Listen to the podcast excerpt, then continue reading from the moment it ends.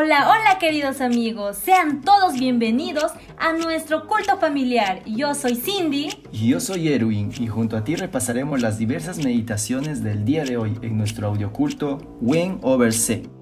¡Comencemos!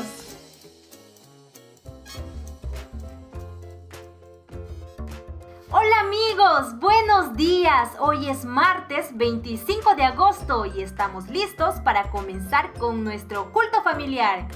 No te olvides compartirnos. Nos encontramos en Spotify, Facebook, YouTube y cualquier otra plataforma donde escuches tus podcasts. Estamos como Audioculto Wayne Oversen.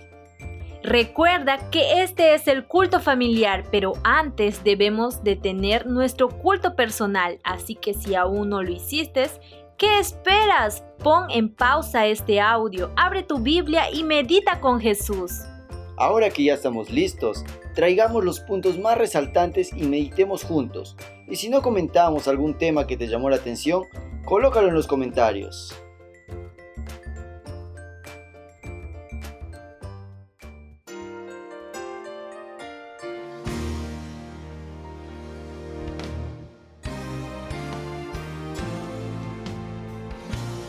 Recordemos el tema que hemos tratado el día de ayer, Isaías trataba de aconsejar de todas las maneras a Israel para que no se alejara de los preceptos divinos, sino que rindiera su corazón a la adoración del único Dios. Y este tema continúa el día de hoy, y en la parte final del capítulo 13 nos menciona que muchos hombres israelitas iban a perecer. Ahora miren la reacción de las mujeres que quedarían solas. Versículo 1.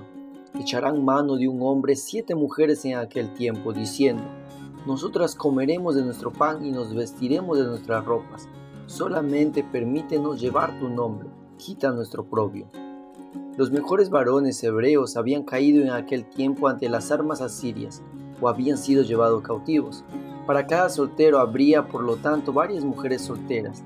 Estas pedirían a los pocos hombres que quedaban que se casaran con ellas Varias de esas mujeres que habían vivido en lujuria y en el ocio y que eran muy arrogantes, se acercarían a un mismo hombre pidiendo la protección y el consuelo que se les podría proporcionar en el matrimonio.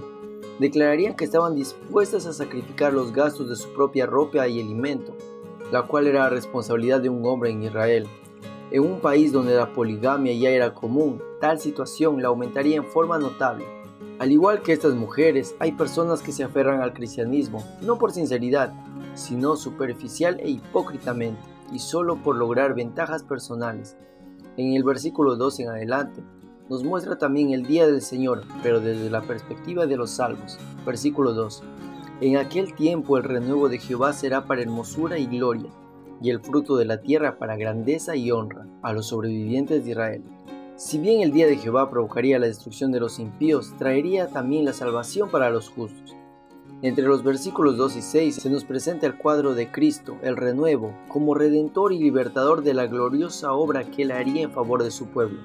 Originalmente esta predicción debería haberse cumplido en el Israel literal, pero debido a su fracaso como nación, se cumpliría en principio en el Israel espiritual, cuando Cristo venga por segunda vez. El gran tema del mensaje de Isaías era la santidad.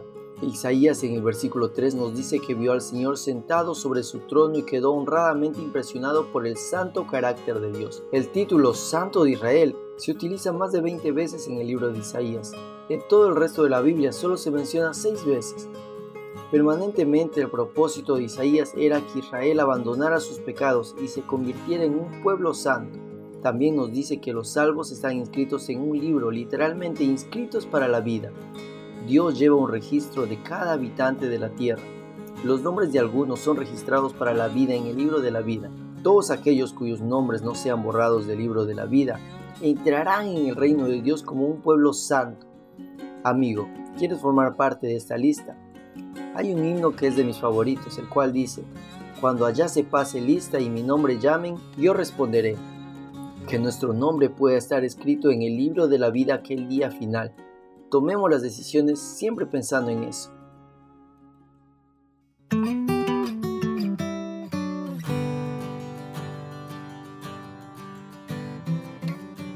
La matutina del día de hoy se titula Will Bill Hickok y el versículo se encuentra en Daniel 12:4 y dice, muchos correrán de aquí para allá y el conocimiento aumentará.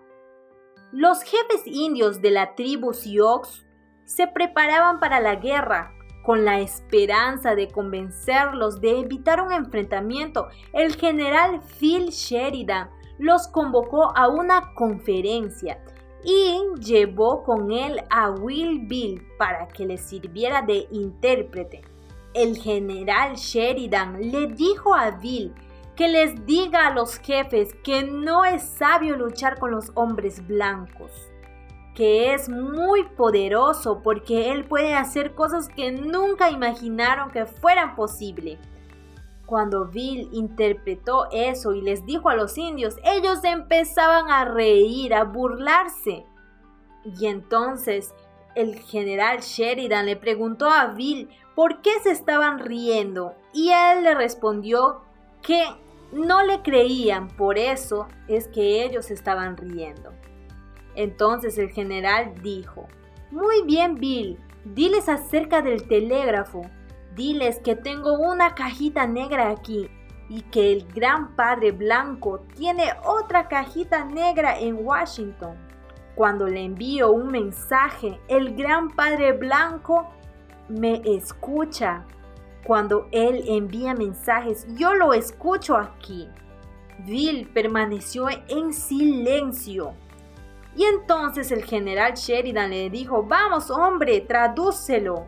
Y entonces el viejo montañés miró a Sheridan a los ojos y respondió, No, señor, ahora soy yo quien no le cree.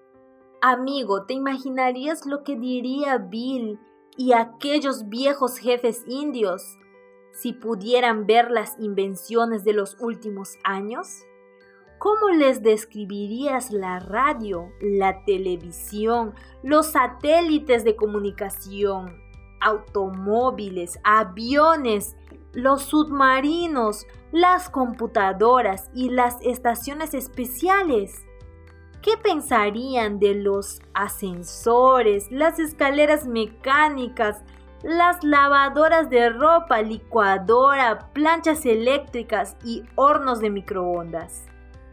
¿Sabías que se han producido más inventos en los últimos 85 años que en toda la historia de la humanidad solo en el siglo XX? Este fenomenal aumento de la ciencia es una clara señal del pronto regreso del Señor Jesucristo.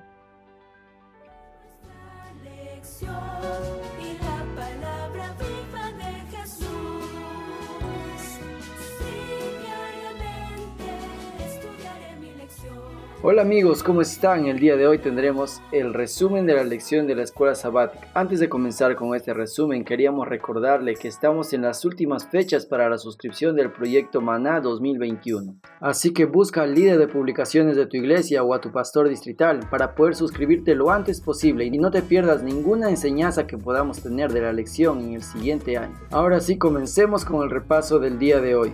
Leamos 2 de Tesalonicenses 1:3. Debemos siempre dar gracias a Dios por vosotros, hermanos, como es digno, por cuanto vuestra fe va creciendo y el amor de todos y cada uno de vosotros abunda para con los demás. El propósito de Pablo al escribir sus cartas era de animar y fortalecer a las iglesias. El apóstol Pablo nos recuerda que hablemos la verdad con amor. Los lazos de amistad se crean cuando estamos de acuerdo con la gente tanto como sea posible.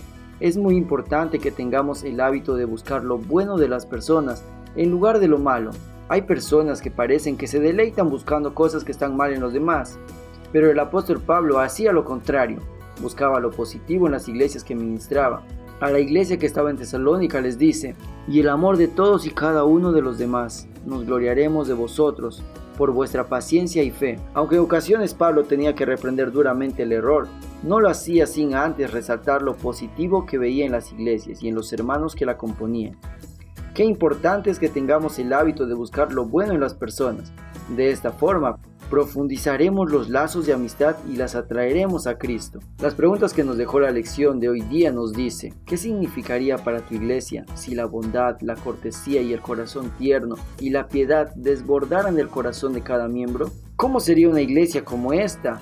Analicemos cada uno nuestro propio comportamiento, cómo nos estamos tratando entre miembros de iglesia y cómo estamos tratando a las personas que llegan a nuestra iglesia.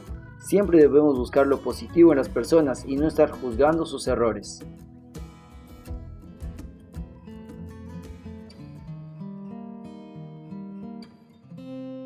Vamos a orar.